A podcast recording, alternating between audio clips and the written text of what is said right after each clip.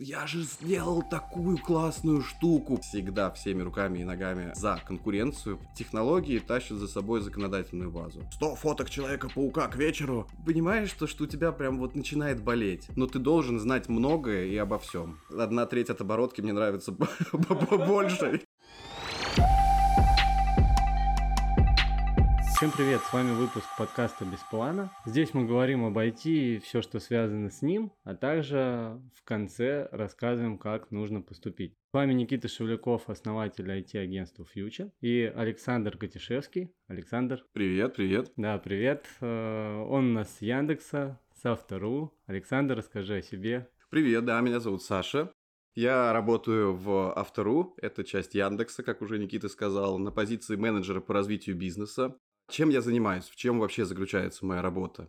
Я выявляю новые возможности для роста бизнеса и развития сервиса. А, я делаю много всяких штук, а, на самом деле очень разносторонних. То есть моя работа заключается и в каком-то стратегическом планировании, куда вообще сервис должен двигаться, как а, корабль бороздить космос а, в будущее, так и решаю какие-то тактические задачки, которые помогают а, в моменте улучшить процессы внутри сервиса, что-то перепридумать, что-то пересоздать и сделать более таким плавным и, самое главное, масштабируемым. То есть, если я как-то пытаюсь себя сам идентифицировать, чем я должен заниматься, я должен сделать какие-то штуки, которые будут легко масштабироваться и должны принести быстро пользу бизнесу. Угу. Очень круто. Там невероятно много непонятных штук для нас всех. Мне, например, понятно, как приходить в IT-программистом, ну, возможно, даже менеджером проекта. Расскажи вообще, как вот стать э, таким специалистом, как ты, что надо делать, это программирование, учить экономику и еще что-то. Слушай, ну, начинал я вообще свою карьеру в далеком 2012 году, а, когда я закончил университет. А, я начал а, как раз заниматься, я был руководителем проектов в Сочинском оргкомитете, тогда Олимпийские игры еще планировались в 2014 Ого. году. И там я понял то, что э, мой диплом юриста мне пока не нужен. Как руководитель проекта я как раз планировал то, как будет выглядеть зона проведения соревнований. И потом игры закончились, нужно было искать новую работу. А, я вышел в энергетическую компанию, и в какой-то момент эта энергетическая компания решила, что она хочет не просто производить электроэнергию, но и еще заниматься какими-то инновационными решениями, там, какими-то большими батарейками, зарядками для электромобилей и такими штуками. И тут я понял то, что а, мне прям драйвит все, что новое, все, что непонятное, все, что нужно прям вот понять, как его делать. То есть, знаешь, это какая-то такая, как вот э, берешь игру, стратегию, да, у тебя вот есть такой туман войны. Ты понимаешь, что, что у тебя здесь, а, значит, есть какая-то стартовая точка, возможно, ты понимаешь, куда тебе идти, возможно, ты знаешь то, что ты не знаешь, куда идти, а, и потихонечку открываешь вот эту карту, находишь какие-то новые ресурсы, находишь какие-то новые штуки, начинаешь их использовать, и вот твоя вот эта штука э, разрастается, разрастается, разрастается на всю карту, и ты как бы понимаешь то, что ты сделал что-то значимое. Вот, а, в какой-то момент мне там стало тесно, потому что это все-таки очень а, консервативная такая среда, электроэнергетика, очень много ограничений и с точки, зрения, и с точки зрения тоже каких-то законодательных, и не все штуки можно было прямо протолкнуть. Я начал искать э, себя, вот, э, нашел вот эту вакансию менеджера по развитию бизнеса в Яндексе, понял, что то, что там нужно делать, примерно коррелирует с моим опытом, и вот уже три года э, я развиваю бизнес во вторую, придумываю какие-то новые продукты, сервисы, придумываю, э, как они принесут денег компании, ну и после этого пытаюсь как-то развить их. Мне кажется, я говорю об одном и том же, но на самом деле как бы разными словами, но основная идея, да, то, что вот э, когда ты создаешь продукт какой-то, очень часто зависит от твоего бэкграунда, что ты, что ты хочешь, э, что ты хочешь сделать. И мне кажется, вот, что мне нравится, каждый раз, когда я думаю о том продукте, э, который я хочу создать, я думаю не о том, что вот я там сделаю какого-то одного человека чуть более счастливым или сделаю его жизнь удобным. Я думаю как раз о том, как это может в какой-то момент момент поменять отрасль. Тут вот э, как-то вот так. Смотри, работа в Яндексе для 90% людей это некая мечта. Каждый по-разному туда попадает. Можешь ли рассказать, насколько сложно тебе было попасть в Яндекс и что ты для этого сделал? Может быть, какие-то советы будет для тех, кто хочет там работать? А, в Яндексе действительно круто работать. Компания действительно заботится о своих сотрудниках. Но и отбор туда, конечно, жесткий. То есть те собеседования, которые я проходил, их было великое множество. Это прям действительно assessment. Компания старается, чтобы люди приживались в корпоративной культуре. Ну и как бы я проходил большое количество собеседований, большое количество кейсов, э, и так оказался на своей роли. Вроде понравился и руководителям, и команде, и команда, и руководителей я тоже своих люблю. Окей, то есть ты попал с первого раза, с первой попытки, или было несколько попыток захода? Я много откликался, на самом деле, на большое количество вакансий, и честно, вот я даже не помню, откликался ли я на, именно конкретно на эту вакансию. Ага. Я знаю то, что как-то ты как кандидат, когда попадаешь на воронку, даже если ты там первый раз не, э, не проходишь по какой-то причине, все равно как бы система и люди держат mm-hmm. тебя в голове, вдруг какая-то подходящая роль для тебя появится. Окей, okay, передам супруге ее два неудачных собеседования в Яндексе, это еще не провал, да? Аня, ждем тебя из декрета. А, смотри, а, все классно, вот ты вышел на работу в Яндекс, тебе дали продукт. Как вообще идея рождается и что вы с ней делаете? Их, наверное, очень много, как мне кажется, в таком сервисе. Ну вот смотри, работая как бы на моей позиции, идею мне не дают. Идею я должен принести. Как и, приносишь. Да. А, на самом деле, а, часть работы — это просто посидеть, помедитировать, поизучать то, что происходит. Со стороны это может даже показаться для некоторых людей как какая-то прокрастинация, но ты сидишь и думаешь над тем, что у тебя сейчас есть, как это можно улучшить и что можно придумать нового. И Э, Все зависит, понятно, от специфики какой-то компании, от специфики какого-то конкретного процесса. Но обычно вот ты смотришь на процесс, видишь, где его можно улучшить, где можно предложить что-то новое, и идешь по классической воронке. То есть ты должен идентифицировать в первую очередь проблему, которую ты хочешь решить, потому что очень часто бывает так, что ты через призму какого-то своего опыта пытаешься решить несуществующую проблему.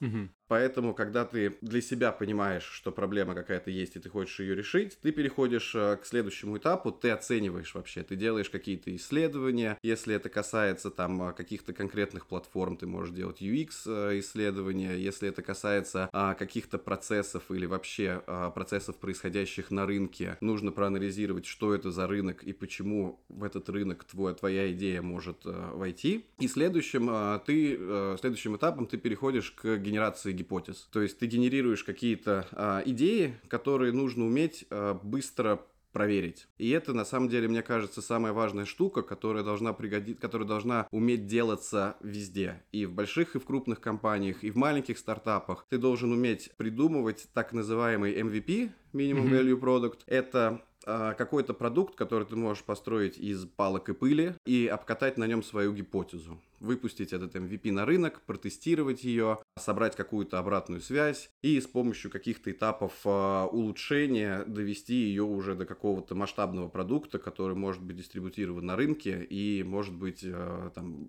использован среди там, ну, либо какого-то сообщества, если мы делаем продукт в B2B каком-то сегменте. Если это B2C сегмент, это должен быть продукт, который может легко дистрибуцироваться на большое количество людей. Ну и вот в самом начале я уже во вступлении говорил, э, каждый раз когда ты а, придумываешь этот MVP, гипотезу, какой-то там, какую-то итерацию проходишь по улучшению продукта, нужно помнить о том, что эта штука, она должна масштабироваться потому что ты можешь собрать идеальный прекрасный процесс, который будет работать на трех или четырех клиентов, и потом ты просто встрянешь в какие-то технические там, или операционные ограничения, которые не позволят тебе вырасти дальше. Думаем о масштабируемости в этом плане всегда, да? Если мы хотим строить какой-то сервис, который мы сможем там легко продать, если мы говорим про какой-то свой стартап, или который, на котором мы хотим а, зарабатывать уже какие-то значительные денежные средства, то мы должны обязательно думать, да, в первую очередь о том, как а, это решение а, можно масштабировать. Uh-huh. Это на самом деле ну, концепт, который а, пришел вообще в целом из программирования, вот, из создания софта, когда ты начинаешь модульными кусками строить свой продукт, понимая то, что в какой-то момент у тебя начнет разрастаться инфраструктура, у тебя начнет разрастаться необходимость в использовании этого продукта. И то же самое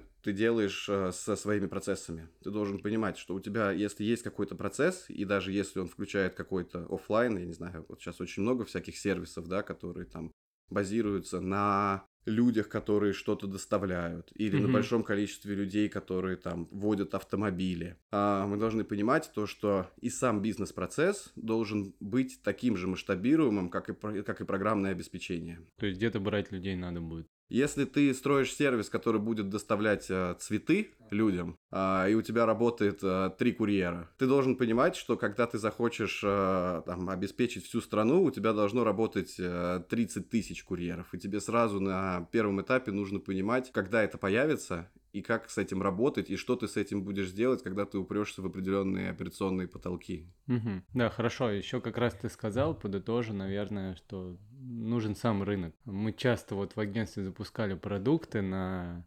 несуществующие рынки и втыкались в то, что технически мы выполнили, вроде бы процесс масштабируем, а покупать некому. То, что ты сказал, еще вот как раз добавил, у тебя это прозвучало в словах, но смотрите, на какой рынок вы делаете продукт, чтобы там были покупатели. Мы несколько раз там с этим сталкивались. Немного тогда расскажу, как у нас идея развивается. А, Ну вот у меня как руководителя агентства, например, какие-то улучшения или фичи э, в своей компании. К сожалению, у меня времени вот просто сидеть думать нету, и поэтому, скорее всего, руководители, подобные меня, сидят и думают в моменте своей работы. Вот. И тестировать на большом количестве пользователей мы не можем, поэтому мы начинаем с исследования. Обычно это либо CastDev, либо вообще Custom Journey Map. То есть мы опрашиваем потенциальных пользователей, делая качественные исследования, смотрим, где у них есть проблемы вокруг того вопроса или фичи, которые мы решаем, решит ли эта фича вообще потом их проблему. Дальше подтверждаем это количественным исследованием, используем как раз либо Яндекс Взгляд, либо подобные сервисы, где можно там, преобразовав опросы, получить какие-то данные. И потом уже принимаем решение, вводить нам это или нет, потому что ресурс у нас ограничен, как и людей, так и денег, поэтому тут мы действуем немного, чуть-чуть перевернуто из середины того, что сказал Саша. Но это наши реалии, вот. Ну, возможно, нам удастся чуть-чуть обогнать э, рынок и конкурировать в своей среде, и когда-то у нас появится время действовать по более правильной модели. Саша, еще хотел бы тебя спросить, вот э, ты рассказала про фичу в крупной компании, а что было бы, э, если бы ты запускал свой продукт, стартап вот сейчас, прямо сейчас? Вообще, стоит ли его запускать сейчас? Как его запускать? Может быть, у тебя есть какие-то советы и понимания? Мог бы ты пофантазировать и рассказать, э, с чего бы ты вот начинал?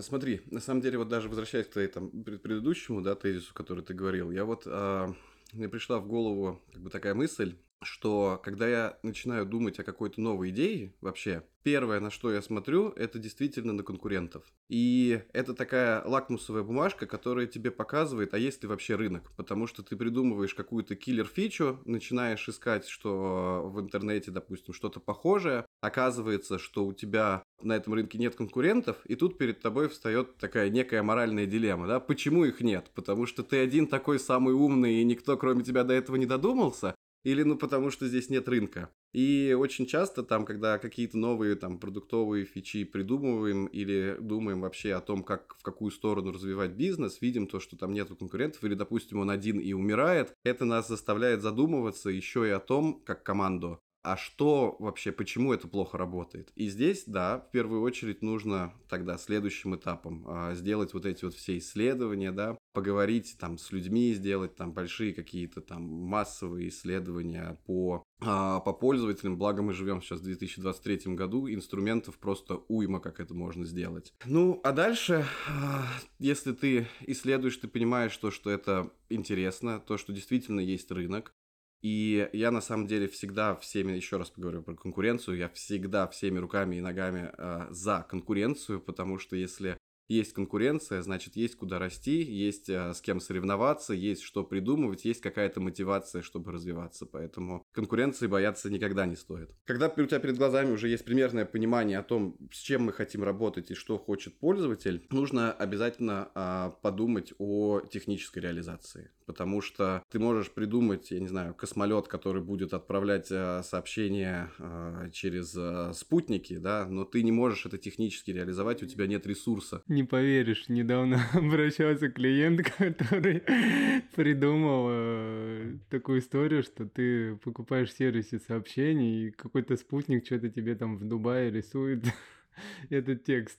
Тут, получается, я уже отстаю, да? Да, получается, я уже лежу да, в 2023 уже году. Есть. Для меня Rocket Science кажется чем-то сложным, а на самом деле уже можно это сделать и буквально а, в считанные какие-то месяцы. Если говорить дальше по этапам, а, что бы я делал, обязательно на самом деле нужно, вот да, как я уже сказал, проговорить про техническую реализацию эту историю, обязательно нужно понять, кто чем будет заниматься, то есть должна быть а, команда. Очень часто когда ты что-то начинаешь, даже если в гараже, ты можешь попытаться быть там и жрецом, и жнецом, да, как говорят, и на дудке играть, но все-таки в какой-то момент у тебя а, заканчивается свой внутренний ресурс. И для того, чтобы а, восполнить его, тебе нужна команда, которую ты можешь делегировать какие-то определенные задачи. И тут, как бы, я не говорю про каких-то супер там крутых специалистов, да, которых нужно обязательно побежать нанимать, искать на них деньги. Это в любом случае могут быть просто какие-то там твои единомышленники, у которых которых есть определенная область экспертизы, в которых ты можешь эту историю делегировать. И после того, как у тебя появилась команда, у тебя появилось понимание рынка, у тебя появилось понимание того, что ты делаешь, возвращаемся как бы к тому, что я говорил в начале, да, ты собираешь свой MVP там, из э, пыли, из палок, из чего хочешь, и начинаешь его тестировать на рынке. И тут очень важно, на самом деле, идти по пути некой, некому итерационному, то есть скорее быстро выкладывать какие-то фичи, которые, может быть, будут работать не идеально, которые, может быть, будут где-то ломаться, но в такой момент, когда ты начинаешь свой стартап и выводишь супер новый продукт на рынок, тебе очень важна обратная связь от этого рынка. Потому что когда ты продукт развиваешь, у тебя есть свое видение, у твоей команды есть свое видение. А может оказаться то, что у пользователя вообще другое видение. Знаешь, есть эта известная байка, которую все рассказывают, то, что когда на там, мобильных телефонах э, предложили пользоваться текстовыми сообщениями, да, весь рынок э, воспринял это как какую-то глупость. Типа, что я буду там стоять на светофоре в телефоне, у меня телефон, мне нужен, чтобы звонить, у меня тут 9 кнопок, а нужно там 32 буквы алфавита. В общем, рынок эту штуку не воспринял. И потихоньку-потихоньку, итерационно текстовые сообщения и вообще мессенджеры вошли в нашу жизнь как неотъемлемая часть. Сейчас через мессенджеры, через э, тексты продаются огромные объемы там э, каких-то вещей. Люди при, предпочитают уходить в мессенджеры, им это становится удобнее. И эта штука, которая появилась, на самом деле противопоставление того, что я говорю. И тут, не так, как надо. Да, не так, как надо. Вот. Но на самом деле такого отзыва от рынка можно добиваться как раз какими-то маленькими итерациями, а, развивая свой MVP. А, потому что ты, если выходишь с каким-то готовым продуктом на рынок, а, ты находишься в вакууме, ты находишься в пузыре. Вот вы сидели там, я не знаю, команда из 5-6 человек, придумали какую-то офигенную фишку, да, там даже могу рассказать, например, ну, одной кнопкой можно создать себе сайт приглашения на свадьбу или какую-то вечеринку, вот, и каждому уникальную ссылку разослать, и он там ответит, пойдет он нет, что он будет кушать, вот мы такое придумали. И вот ты собираешь, и ты вот собираешь вот эту вот коробку, да, вот вы в пятером, там, не знаю, в шестером думаете, какая крутая штука, выходите с ней на рынок, а оказывается то, что, ну, типа, да, прикольно, но там есть небольшой, э, небольшой рынок для этого. А, тебе нужно идти, ты, выш, ты выходишь с новой идеей, тебе нужно идти в маркетинг, тебе нужно рассказать. А на самом деле для любого нового продукта одни из самых больших расходов это расходы вот на маркетинг, на какой-то бренд awareness. В какой-то момент ты можешь уже сидеть и прям плакать, типа вот я же сделал такую классную штуку, почему вы не хотите Еще мы делали два года, по-моему. Два года сидели в подвале, солнца не видели, почему вы ей не пользуетесь? Пожалуйста. И вот эти расходы, они тоже падают э, на продукт, они начинают э, увеличивать его стоимость, э, и в какой-то момент ты просто понимаешь, что, что ну, ты не вывозишь. У тебя как бы нет столько продаж, чтобы этот продукт развивать. Ты идешь в противопоставление, у тебя продукт развивается медленнее, ты начинаешь получать обратную связь от рынка, которая начинает тебе говорить, а давайте вот эту кнопку переделаем, и давай вот эту кнопку переделаем. А почему у нас одна кнопка? Я хочу две кнопки. И это все тоже ложится дополнительными затратами на переделывание продукта, который можно было бы предусмотреть, если бы ты пошел э, каким-то итерационным путем и был в постоянной связи с рынком. Это очень важно. Дальше, когда у тебя появляется продукт, а, и вроде бы даже он как-то живет, и вроде есть даже какая-то клиентура, простите, я в третий раз расскажу про масштабирование, тебе нужно понимать, как ты, вот ты делаешь, вот ты сделал сайт там для приглашений там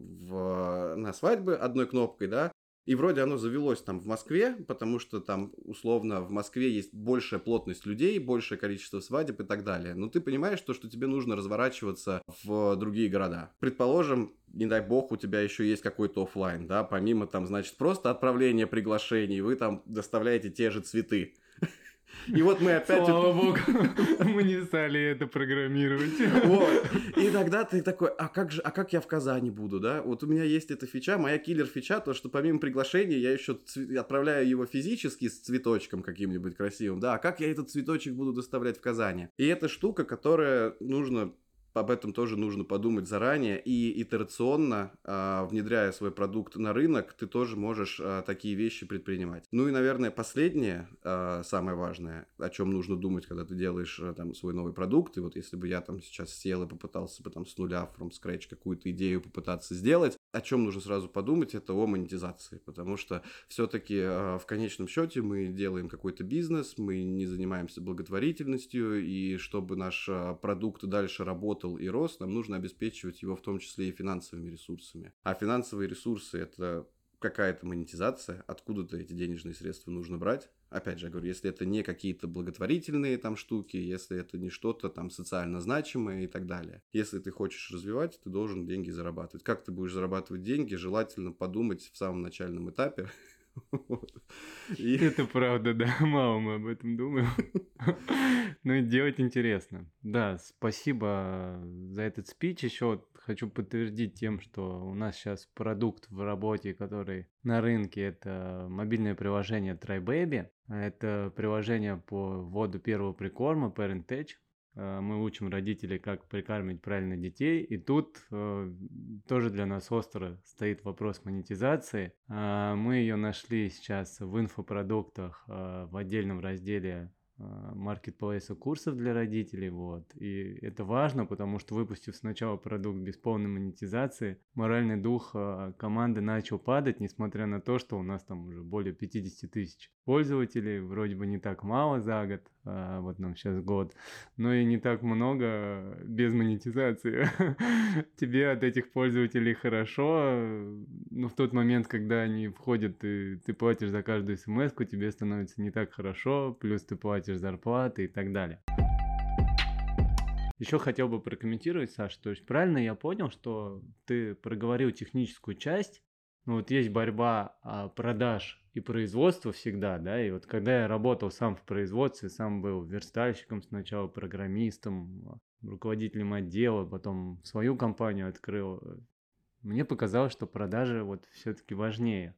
И у тебя еще прозвучал такой тезис, что маркетинг думайте о маркетинге. Вот мы часто тоже не думали о маркетинге. Правильно я понимаю, что техническая часть, она либо наравне, либо чуть ниже вот бизнес-процессов, маркетинга. Как вот ты это оцениваешь э, вот, в продуктах? Слушай, я такой человек, который не люблю принижать э, чью-то значимость, ну, поэтому да, я тут отвечу... даже не значимость, а то есть о чем вот в первую очередь, правильно? Я, я понял, что там в первую очередь думать там вот о продажах, бизнес-процессах, деньгах, а технически это можно там реализовать. Вот на самом деле, да, важны, значит, все профессии важны, все профессии нужны, да. А без продаж тебе не нужна твоя техническая платформа, а без технической платформы ты ничего продашь, ничего не продашь, тебе нечего будет продавать. И вот а, возвращаясь даже там а, к тезису о монетизации, про который ты, да, сейчас говорил, там, про продукт, у которого сейчас нет монетизации, мне кажется, что очень важным является сразу хотя бы там, ну вот 3 копейки с пользователя начинать брать, потому что увеличивать стоимость гораздо проще, чем э, заставить человека просто с нуля пользоваться, с нуля платить. Вот, если там у тебя есть, допустим, миллион пользователей, которые а, сейчас ничего не платят тебе, и ты вводишь монетизацию, у тебя останется, не знаю, 10 тысяч пользователей, которые, а, которые будут тебе платить за тот продукт, который ты ему предоставлял бесплатно. И на самом деле вот такой резкий ввод монетизации, он еще очень сильно бьет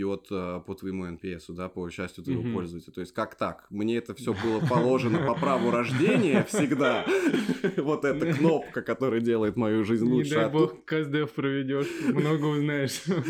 да, и тут ты начинаешь за это платить, типа, как так? То, что было бесплатным, вдруг стало платным. Поэтому обязательно хоть там с самого начала, хоть какие-то небольшие деньги человека, пользователя, бизнес, твоего клиента нужно приучивать то, что это как бы не бесплатно, тебе это сколько-то стоит. Да, крутое замечание. Спасибо, ребят, учтите это обязательно. Uh, вот, говоря про uh, то, то, что все там профессии важны, все профессии нужны, uh, там, продажи, что важнее, да, продажи, технология. Что я понял, тоже в ходе работы с разными командами, и там с командой маркетинга, и командами юристов, продаж, команды разработки, команды продукта, то, что самое важное, чтобы не было вот такого противостояния внутри, а, это чтобы все в команде понимали, над чем они работают, и самое главное, почему они над этим работают. Когда ты говоришь там продажам, идите вот продавайте вот не знаю, вот вам лендинг какой-то мы сделали, идите его там продавайте, мне нужно, значит, там 100 фоток Человека-паука к вечеру, а, то люди не так сильно замотивированы, когда ты им объясняешь, например, почему это было сделано так почему вы продаете именно этот продукт. И то же самое, когда ты приходишь там к разработке или к продукту и говоришь, смотри, мне нужно вот там, я не знаю, сделать вот такие-то, такие-то там формы, добавить такие-то, такие-то там кнопки, улучшить вот так-то, так-то интерфейс, ты должен им объяснить, почему, э, почему они это делают, да, потому что пришла обратная связь от клиента. Клиент там страдает, я не знаю, ты делаешь какой-то там финансовый продукт, а, оказывается, что где-то какой ты общаешься там э, с лицами, принимающими решения от своего клиента, вы красите там вместе красивые кнопки, а оказывается, что где-то потом в конце месяца какой-нибудь несчастный бухгалтер а, сидит в этой системе и просто умирает, потому что у тебя там не хватает какой-то там продуктовой фичи. И вот это тоже, это история про CustDev, про то, как правильно проводить CustDev, с кем проводить CustDev, про то, для кого в конечном счете ты делаешь продукты, да, не для генерального директора, а, который будет просто смотреть в какой-то один дашборд, да, а для сотни человек, которые будут наполнять этот дашборд данными. И тут важно действительно, а, чтобы вся команда была на одной волне. У нас, например, есть практика, мы каждый месяц, вся команда, а, мы собираемся, мы рассказываем, что произошло за месяц, какие у нас есть планы, мы рассказываем, почему это делаем. У нас, оказывается, на самом деле очень много ребят-разработчиков, именно кодеров, начинают задавать вопросы прям очень интересные и связанные с бизнес-процессами. То есть ты начинаешь а, задумываться, а действительно ли я иду в, в правильную сторону, потому что все равно, когда ты работаешь над каким-то там своим продуктом, а, у тебя есть определенные шоры, да, вот ты вот э, от этого не избавишься, к сожалению. Это вот человеческая природа, да, я прав я вот это вот придумал, это моя идея, я буду, значит, до талого на ней стоять, а, потому что я вот знаю лучше всех. И когда а, человек, который там, например, никогда не сталкивался с твоим, со своим продуктом, а, с твоим а, продуктом, а, начинает тебе задавать какие-то, а, может быть, даже детско-наивные вопросы, на которые ты понимаешь, что, что у тебя нет ответа.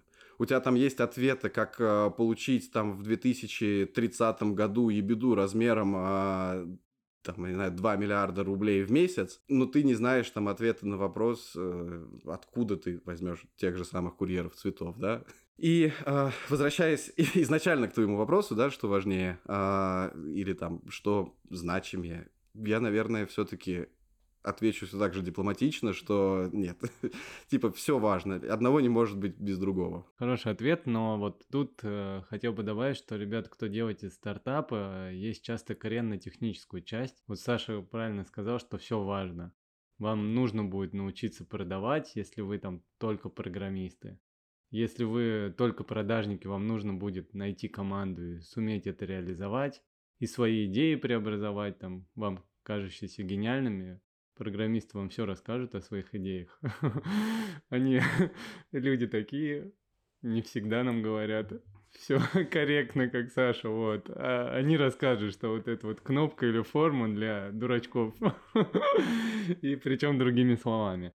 Окей, а еще тогда вопрос, а, как вот э, с мотивацией работать? Ты сказал очень интересный тезис, что должна быть энергия у тебя как у основателя, а, то есть энергетика. Когда мы делаем какой-то продукт, у нас вот часто, особенно на ранних стадиях нашей компании, когда было, как ты говорил, там 5-7 человек, да, у нас это все затухало, когда затухала энергия вот условно основателя этого продукта.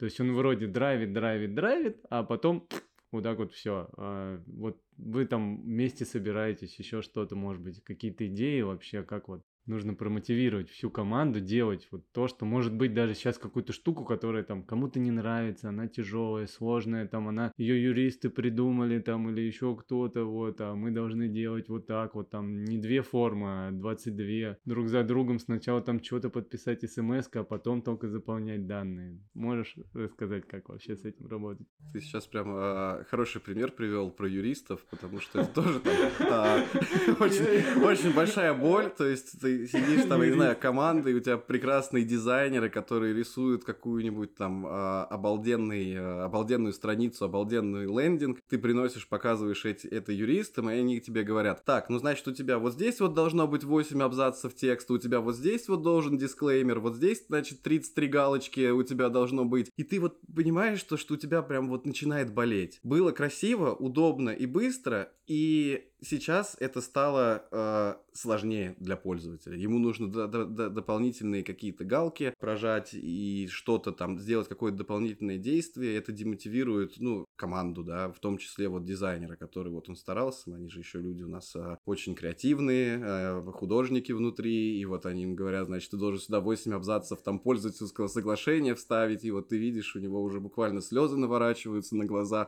от того, как его шедевр сейчас будет испорчен. И здесь важно, вот как я говорил, объяснять. И как вот ты тоже правильно упомянул, а, очень много зависит от стержня руководителя, вот, потому что если отбросить мотивационную часть в плане там а, денег каких-то, премий и так далее, для людей а, важен результат их работы. И когда ты меняешь результат их работы просто вот потому что потому, да, добавь вот эти вот абзацы, убери вот эту кнопку, там, добавь вот это вот это, человека это демотивирует. Но ты, как э, руководитель стартапа, ты понимаешь, почему это происходит. То есть ты такое связующее звено, как вот, знаешь, есть лоскутное одеяло, да, собранное из разных кусков. Также и твоя команда — это лоскутное одеяло, а ты, как руководитель, ты нить, которая эти э, лоскуты соединяет вместе. И это твоя задача продолжать людей э, мотивировать, рассказывая им, почему мы это делаем. Вот. Очень часто я вот, э, ну, тоже не согласен с какими-то решениями, которые мы должны сделать. Но я понимаю то, что, извини меня, не будет вот этой галки, где придут, и у тебя там э, треть от твоей оборотки э, заберут. Отберут. Да, треть заберут, типа, кто за это заплатит? Ну, как бы мы все за это заплатим, да, это мы компания, мы там, это наши, наши деньги. Поэтому, как бы, мне тоже эта галочка не нравится, но одна треть от оборотки мне нравится больше, чем не нравится эта галочка. И вот этот момент очень важный. Момент очень важный, чтобы все понимали, почему они что-то делают. Сейчас очень часто вот есть а, тенденция на очень сильную декомпозицию команд, да, когда вот у тебя есть а, разработчики, которые там, у них есть определенная часть кода, они не видят, вот они просто делают код, там какие-то там методы, какие-то схемы рисуют, они не понимают, для них это просто какой-то набор букв э, и схем. Есть э, ребята там, юристы, которые не понимают, э, почему мы э, делаем вот такую штуку, которая, ну, согласись, мы э, часто, когда делаем новый продукт, особенно на рынке, которого еще не существует, мы ходим по тонкому лезвию ножа. Мы не знаем как бы формальные нормы закона, где-то это не урегулировано, где-то это может привести там к катастрофическим последствиям. Тренируемся, тренируемся. Да. И очень часто мы там, живя в 21 веке, видим, что скорее это уже технологии э, тащат, ну всегда так было, технологии тащат за собой законодательную базу. Так всегда было. Сначала появился интернет, потом э, как бы как штука для таких гиков, да, которые там, ну, понятно так, что он появился сначала там с военным назначением, потом он стал распространяться там для каких-то энтузиастов, и в какой-то момент это стал там огромное э, пространство для людей, где они смогли общаться. В это время приходит государство и начинает там его регулировать. И точно так же, как мы сейчас говорим про большой продукт интернет, точно так же и с маленькими продуктами происходит. Появляется какая-то новая штука, э, она очень круто работает, людям нравится, и появляются какие-то законодательные там нормы. И вот это тоже нужно понимать, и это одна из важнейших ролей руководителя, понимать, как ты повлияешь на отрасль. Потому что очень часто мы сами не знаем, что мы можем очень сильно э, повлиять на ту или иную отрасль, в которой мы работаем. И в этом месте, мне кажется, э, вот руководитель должен это все понимать, и руководитель должен э, это все уметь доносить до команды. Потому что мотивация в команде, она растет там первую очередь из того, что человек это, ну, это одна из, мне кажется, базовых потребностей человека. Человек должен понимать, что он делает что-то значимое. Если он понимает, что он делает что-то значимое, он делает это хорошо. Так бы Окей, я бы делал бы. Я так понял, что ты по этому лоскутному одеялку должен уметь спуститься с окошка и не бояться. Да. То есть команда должна быть едина. Хорошо, э, все очень круто, но мы знаем, что э, часто продукты связаны с факапами, вот, и интересно бы у тебя узнать вообще, может быть, там какой-то твой личный факап, то, может быть, командный, с чем он вообще был связан, расскажи нам, и как ты вообще из этого выходил. Как вот выводить команду, если вы пошли не туда, а, и что вообще делать на твоей позиции человеку, который придумал что-то не то.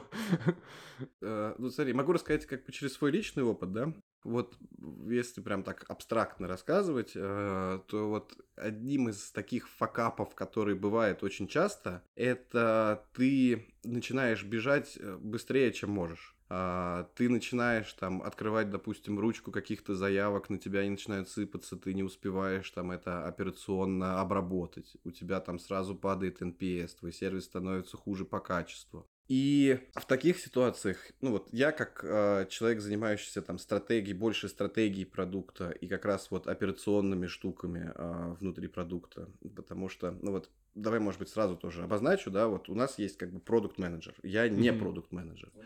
Продукт-менеджер, он занимается тем, чтобы э, поддерживать текущий продукт, mm-hmm. делать его каким-то лучше, более лучшим. Да, окей. А, я... Просто не везде так хорошо уточнил, а обычно эти роли вообще совмещены. Вот твоя роль и менеджера продукта, то есть он отвечает за продукт и бизнес, ну вот в маленьких стартапах, а менеджер проекта за реализацию больше. А у вас, получается, он поддерживает продукт, а ты за инновации. Я за то, чтобы, да, придумать что-то новое, пытаться прикрутить там пятое колесо и посмотреть, поедет ли оно быстрее. Или одно убрать.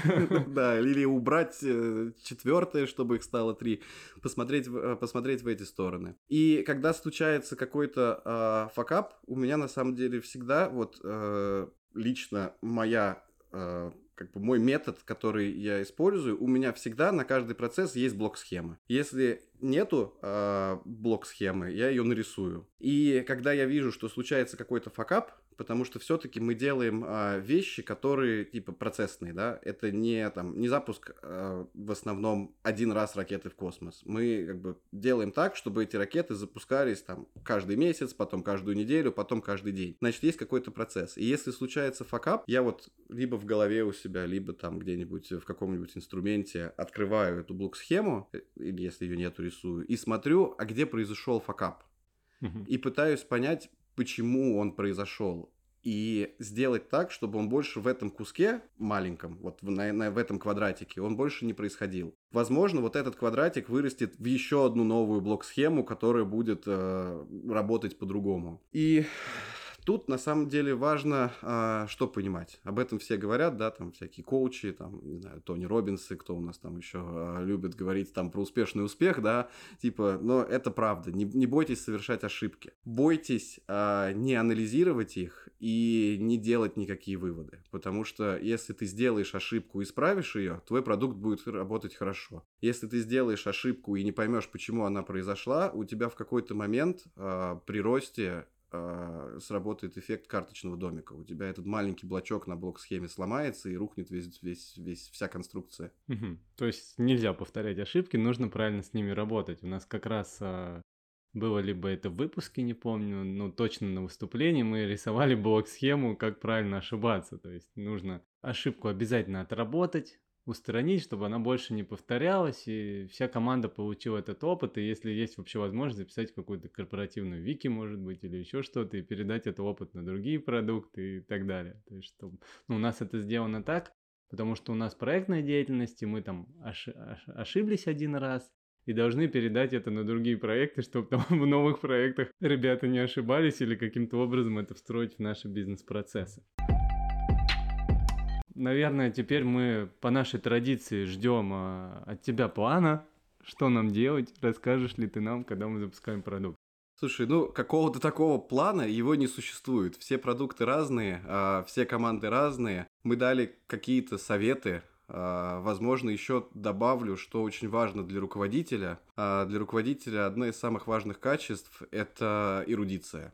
Тебе не обязательно знать все прям досконально, да, уметь э, там кодить на 10 языках, продавать цветы и делать э, какие-то невероятные штуки, стоять на голове, но ты должен знать многое и обо всем. И если ты знаешь многое обо всем, то план у тебя появится в голове сам. Да, главное не бояться потом, а, что ты вообще ничего не знаешь. Почему-то это часто у нас происходит, что я в какой-то момент вообще мне стало казаться, что я вообще ничего не знаю.